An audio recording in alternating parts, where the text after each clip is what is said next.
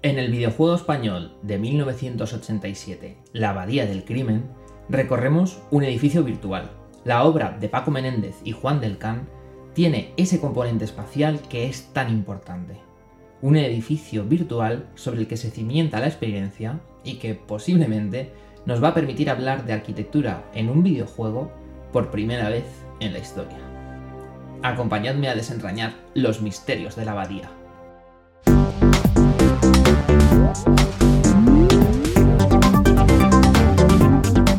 Muy buenas, bienvenidos a Arquipartidas, vuestro espacio donde aprender sobre entornos virtuales y arquitectura de videojuegos. Como veis, en esta nueva temporada del canal hemos cambiado de espacio para hablar de estas cositas, principalmente porque estaba harto de la calidad de audio de mi primer setting y aunque este, pues bueno, pues tiene como mucha más información visual que el otro, me va a venir muy bien para que me oigáis mejor, que es una queja o sugerencia que he ido recibiendo muchas veces durante la primera temporada del canal.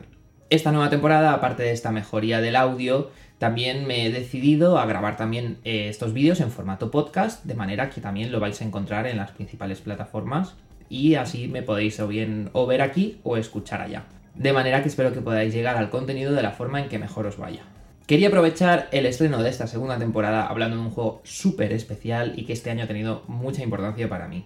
Se trata de La Abadía del Crimen, como os decía al principio, y hablar de este juego es hacerlo indirectamente de la novela El nombre de la rosa y también de su película.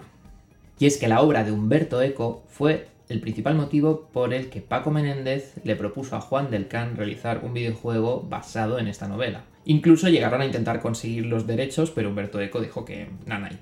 De manera que es como una adaptación no oficial del libro. Si hiciéramos una encuesta sobre las personas que han visto la película, han leído el libro y han jugado al videojuego, posiblemente las respuestas afirmativas se fueran reduciendo con cada una de estas aproximaciones de la misma obra. Si bien la forma en la que he ordenado estos productos no es el orden cronológico en el que salieron, sí que lo he hecho por complejidad que implica cada una. Cada una de estas obras pide más de la persona que la está consumiendo. La película exige su visionado, pide que prestemos atención, pero no implica nada más por nuestra parte. La novela exige al lector paciencia y también conocimiento, porque te va a ir haciendo ir de aquí y allá en los espacios que define para ir descubriendo secretos de la historia. Y lo hace de una manera magistral porque no es que solo incluya un plano de la abadía en el libro, es que Humberto Eco cronometró que las conversaciones que se hacían mientras se recorría ese espacio se realizaran correctamente acorde a la escala de ese edificio. Es una locura. Y la abadía del crimen exige mucha más paciencia, muchos más conocimientos, porque además de que es bastante frustrante, porque cuando juegas vas a fracasar muchas veces, pide de ti que sepas interpretar ese espacio que estás recorriendo te enfrentas directamente a la arquitectura del edificio que Juan del Camp diseñó. Aparte de esta dificultad, hay otro elemento que comparten las tres obras, y es nada más y nada menos que el laberinto. Y no solo me refiero a un laberinto físico que se pueda recorrer.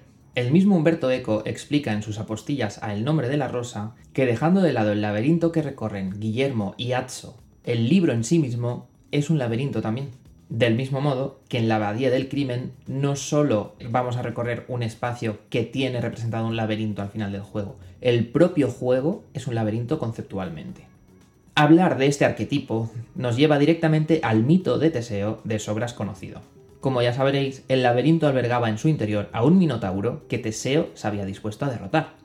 Pero para poder salir airoso del edificio que Dédalo había diseñado, Ariadna ayudó a Teseo dándole un hilo rojo que pudo ir desenredando para saber por dónde ya había pasado previamente. Esto nos permite establecer unas conexiones muy interesantes con el videojuego, porque Guillermo, el protagonista, va a adquirir el papel de Teseo, y así también nosotros como jugador. El abad, que siempre va a estar dándonos la puñeta por el juego, tiene el papel del Minotauro o el monstruo a derrotar porque va a imponernos sus normas y nos expulsará del edificio si es necesario. Y Ariadna, por su capacidad de interpretar el laberinto y verlo de otra manera, es decir, desenredarlo, va a tomar el papel de Atso, que es un personaje no jugador que nos va a guiar por el edificio, como si ya lo conociera previamente. Así como en la novela El joven novicio pone la historia a los ojos del lector y allana el camino de su complejidad, en el videojuego nos guía a través del espacio cuando llaman a los rezos o a las comidas. Sabe cómo moverse por el edificio de forma rápida y eficaz, a veces tanto que es imposible seguirle la pista. Retomando las palabras de Eco en las apostillas al nombre de la rosa, dice que se escribe pensando en el lector, casi como si hubiera un lector específico que va a ser capaz de superar la dificultad que implican las primeras 100 páginas de la novela. Dice explícitamente, si alguien quería entrar en la abadía y vivir en ella siete días, tenía que aceptar su ritmo. Del mismo modo podría haber sido que Menéndez y Delcan pensaran en un jugador ideal, un jugador que supiera hacerse con el control de Guillermo, que entendiera la complejidad espacial de la abadía y que no se amedrentara ante la adversidad y los desafíos que planteaba vivir esos siete días en el laberinto que era su propio juego. Ambas pruebas imponen esta dificultad a quien quiere disfrutar de su historia, casi como un recorrido iniciático. En cuanto a la abadía del crimen, la complejidad espacial que se encontraban los jugadores, aprender a controlar a Guillermo y evitar que el abad les expulsara al perder Obsequium eran demasiadas condiciones que los separaban de poder disfrutar de la obra arquitectónica que allí se encontraban mientras jugaban. Y volvemos a una pregunta que suele aparecer muchas veces por aquí, y es que ¿hay arquitectura en los videojuegos? Evidentemente, lo primero que se nos viene a la mente al pensar en un arquitecto es una persona que crea edificios. Pero no es solo eso, construir edificios no es en sí mismo hacer arquitectura. Eso sería solo construcción. Antes de la Abadía del Crimen ya hay videojuegos que representan ciudades y edificios, pero en esos casos funcionan solo como un telón de fondo, un escenario que sabemos que está ahí, pero que no se puede recorrer. Y hay otros casos que aunque sí que recorres espacios, no habían desarrollado una complejidad espacial tan grande como ocurre en la Abadía del Crimen. La arquitectura necesita poder recorrerse, ser experimentada. Y ese recorrido espacial lo componen un arte y una técnica. De ahí el nombre de arquitectura. Y esa parte de arte, muchos arquitectos la asociamos a una forma misma de relacionarnos con el mundo. Para comprender un poco mejor esta amalgama de qué es la arquitectura, o al menos como yo la veo, podemos orientarnos mejor gracias a la descripción que dejó plasmada un antiguo profesor mío, Pedro Azara, en su libro Cuando los arquitectos eran dioses. Procedo a leerla. Una obra de arte es una ventana que se abre al mundo y permite que el mundo o los mundos y nosotros entremos en contacto y nos descubramos, nos conozcamos. Entre los fines que el arte persigue se halla una exploración, una interrogación, una reflexión sobre el espacio habitado, sobre cómo vivimos, cómo nos hacemos con un espacio, sobre qué lugar le pertenece, qué lugar ocupamos nosotros. Finalmente, por qué ocupamos un lugar, es decir, sobre nuestra presencia en el mundo. La arquitectura es el arte de pensar en esta relación, de facilitarla y permitirla. Es el arte gracias al cual el ser humano se instala, se asienta y se siente a gusto en el espacio. Es entonces una relación entre persona y espacio. Y de este modo, la relación entre espacio virtual y jugador también quedaría recogida por la arquitectura. Esta relación entre el yo físico del jugador y el yo virtual que recorre esos espacios, Benjamin Fraser la plantea como embodiment, en el sentido de que tú físicamente al otro lado de la pantalla puedes experimentar ese espacio y recorrerlo. Nos dice directamente, el método a través del cual formamos el conocimiento del espacio del videojuego es, de hecho, el mismo método a través del cual formamos el conocimiento de los espacios urbanos del mundo real. De este modo, la abadía del crimen supondría un punto de aparte en los espacios del videojuego, porque al final vamos a experimentar ese edificio creado por Juan del Can de la misma manera que experimentamos los edificios en el mundo real. Se recorren, se visualizan y se aprenden. Podemos analizar esta diferencia cogiendo juegos de perspectiva isométrica anteriores a la abadía del crimen.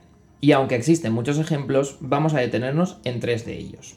Ant-Attack permite recorrer un gran espacio exterior en el que encontramos construcciones volumétricas que podemos observar desde varios puntos de vista al rotar la cámara, pero no podemos recorrerlas en su interior. Son como elementos escultóricos. En Night Lore, mediante el motor Filmation, se alcanzó un punto de inflexión en el uso de la perspectiva isométrica, pero este solo permite representar interiores y sin posibilidad de girar la cámara. El espacio queda limitado por unas paredes traseras que actúan de fondo y dos paredes frontales cuya única referencia son las puertas que podemos atravesar. Para mejorar la representación espacial, se desarrolla el motor Filmation 2, que vuelve al scroll que ya presentaba Antattack, pero en este caso se representa tanto el interior como el exterior de los edificios. El ejemplo en este caso es The Great Escape. El problema es que para poder ver los interiores, al seguir sin poder girar la cámara, los muros deben desaparecer, para no tapar lo que ocurre en el interior.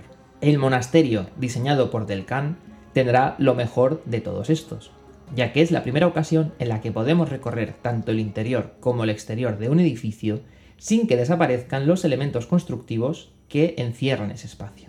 Como mínimo, siempre se va a mantener un corte seccionado de la base del muro.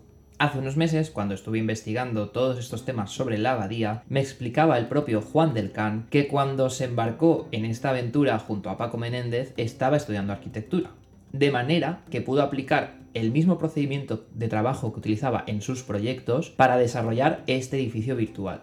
Aplicó el mismo tipo de desarrollo, buscando referencias, dibujando, pensando mientras dibujaba, porque muchas veces los arquitectos pensamos dibujando, incluso dibujó planos para grafiar la abadía que tenía en mente. Por cierto, la entrevista espero traeros la íntegra en un futuro episodio para que la podáis escuchar también. De este modo, en las sesiones de trabajo junto a Paco, tuvo que idear un sistema que gráficamente le permitiera reducir el peso de los archivos del videojuego, cosa muy importante en esa época. Delcan se inspiró en un concurso que había estado desarrollando en la universidad para ejecutar ciudades en situaciones de emergencia. Lo que allí estuve desarrollando era un sistema de piezas repetitivas que permitían agilizar el proceso constructivo de esas posibles ciudades. Y esto fue lo que usaron posteriormente, aplicado de otra forma, para minimizar la carga de esos elementos constructivos que vemos visualmente en el juego. Juan acabó ideando un sistema con el que tener una serie limitada de representaciones de materiales predefinidas que podían ir uniendo a voluntad para construir la abadía.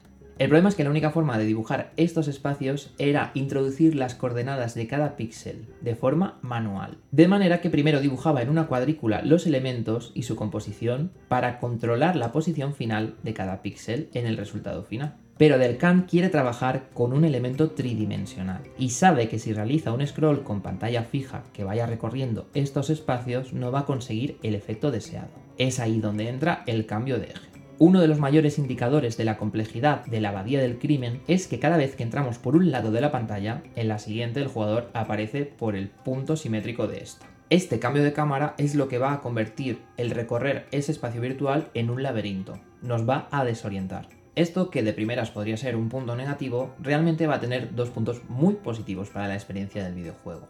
Por un lado, Juan lo relaciona en que esta desorientación que produce cada cambio en las pantallas es similar a cuando experimentamos un edificio en el mundo real por primera vez, en la que nos desorientamos y no sabemos muy bien cómo llegar a los sitios.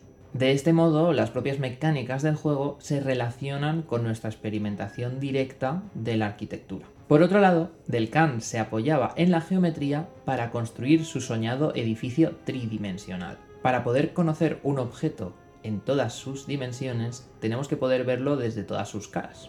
Y de este modo, al cambiar la vista y girar la cámara, nos permite ver el mismo muro desde sus diferentes puntos. No solo vemos las diferentes vistas de cada espacio, sino que además somos capaces de entender cuál es el grosor de ese muro. Al verlo desde puntos diferentes y mantener el corte que comentábamos antes seccionado, podemos interpretar que esos muros son realmente espesos. Tiene una potencia material que no se ha podido experimentar en ningún videojuego antes, donde las paredes eran simples líneas o incluso eran inexistentes. Para hablar sobre la correspondencia entre estas diferentes cámaras, acudo al texto El ingeniero cinematográfico de Antonio Giner, que está presente en el libro Obsequium.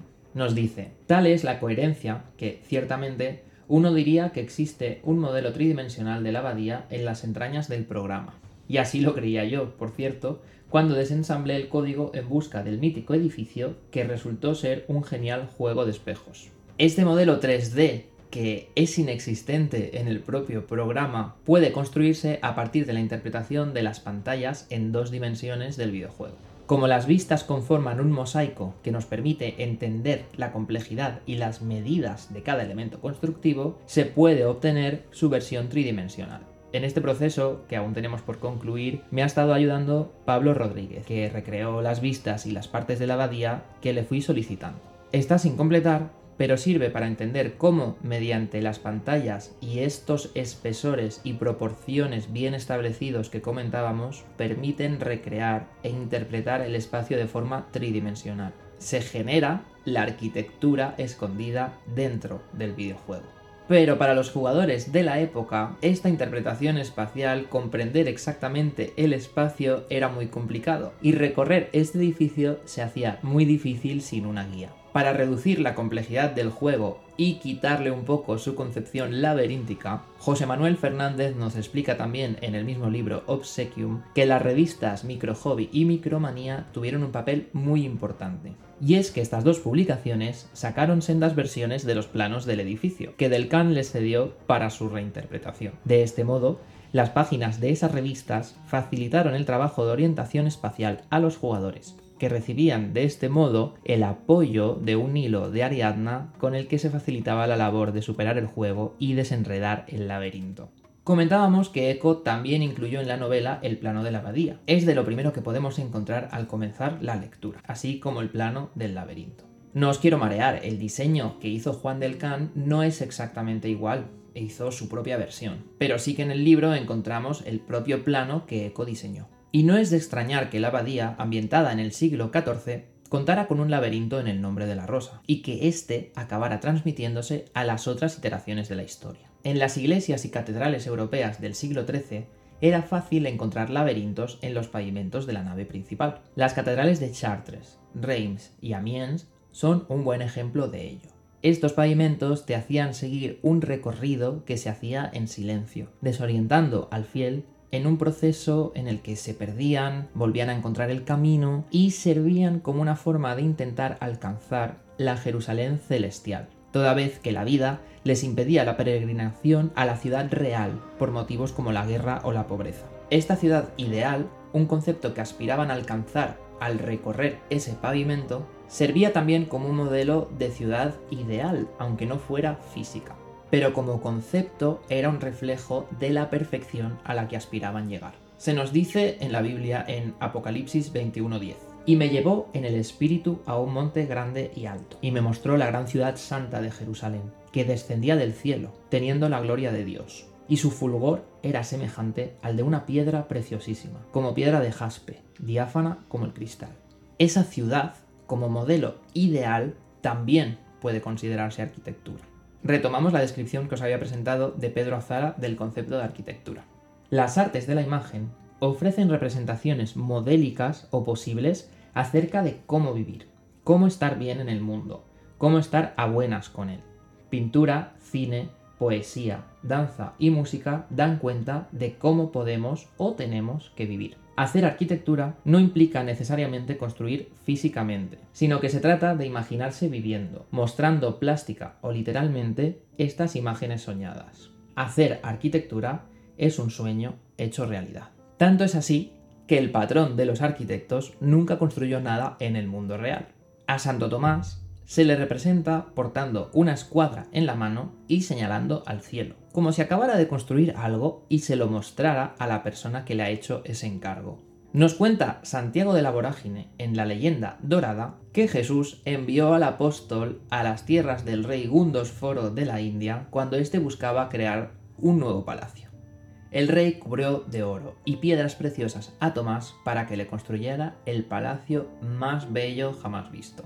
Le dio un terreno donde edificarlo y partió a la guerra. Tomás se quedó al cargo de la construcción, y cuando Gundosforo regresó de sus batallas, estaba expectante por ver el palacio que Tomás había diseñado.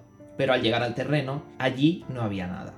Todo el tiempo que Gundosforo había estado en la guerra, parecía que Tomás se lo había tomado para, pues bueno, estar a la Bartola. Tomás evidentemente fue encarcelado por timar al rey. Pero cuando Gad, el hermano del rey, murió, pasó algo muy especial. Él sí que pudo contemplar el palacio. Tal y como se ve en las vidrieras de la Catedral de Chartres, el alma de Gad fue guiada por ángeles al palacio que Tomás había construido en los cielos. Para su hermano, un edificio de luz destinado al alma del rey cuando muriera. La abadía que tenía en mente Juan del Can es igual que esta construcción celestial de Santo Tomás. Se trata del proyecto que en los sueños del arquitecto está esperando a ser ejecutado. Una vez que un edificio se construye y toma forma física, de algún modo ensucia esta idea original que era toda luz y resplandor. De igual forma que la representación 2D de los espacios en la abadía del crimen aplana este concepto tridimensional que nosotros hemos investigado y rescatado del propio videojuego. Recrear partes de la abadía en 3D resultó en desandar el camino mental de Juan, ya que nos permitió vislumbrar cómo era esa abadía virtual que estaba en su mente, ese espacio tridimensional que no se pudo representar en la época de forma directa. Así pues, los espacios de la Abadía del Crimen son arquitectura tanto como lo era la construcción celestial de Santo Tomás o la ciudad celestial que se pretendía alcanzar al recorrer los laberintos de las iglesias. Además, Santo Tomás trabajaba en su obra visitando el palacio en sueños, de un modo similar a como lo hacía Juan, ya que tenía una aplicación especial que le diseñó Paco Menéndez, donde podía recorrer los espacios de la abadía sin seguir las mismas reglas del juego. Juan me comentaba que tenía que tomar decisiones muy rápido y que no podía estar atado a que el abad lo expulsara o a otras limitaciones del juego. Tenía que estar preocupándose solo del espacio. En esa aplicación Juan investigaba el tiempo que se tardaba en recorrer cada pantalla, pero también revisaba errores que ocurrían al dibujar la vista de ese punto del edificio. Al no trabajar en esas vistas finales cuando cargaba datos, era muy fácil que los píxeles no aparecieran donde tocaban, o que incluso no cuadraran las profundidades del espacio.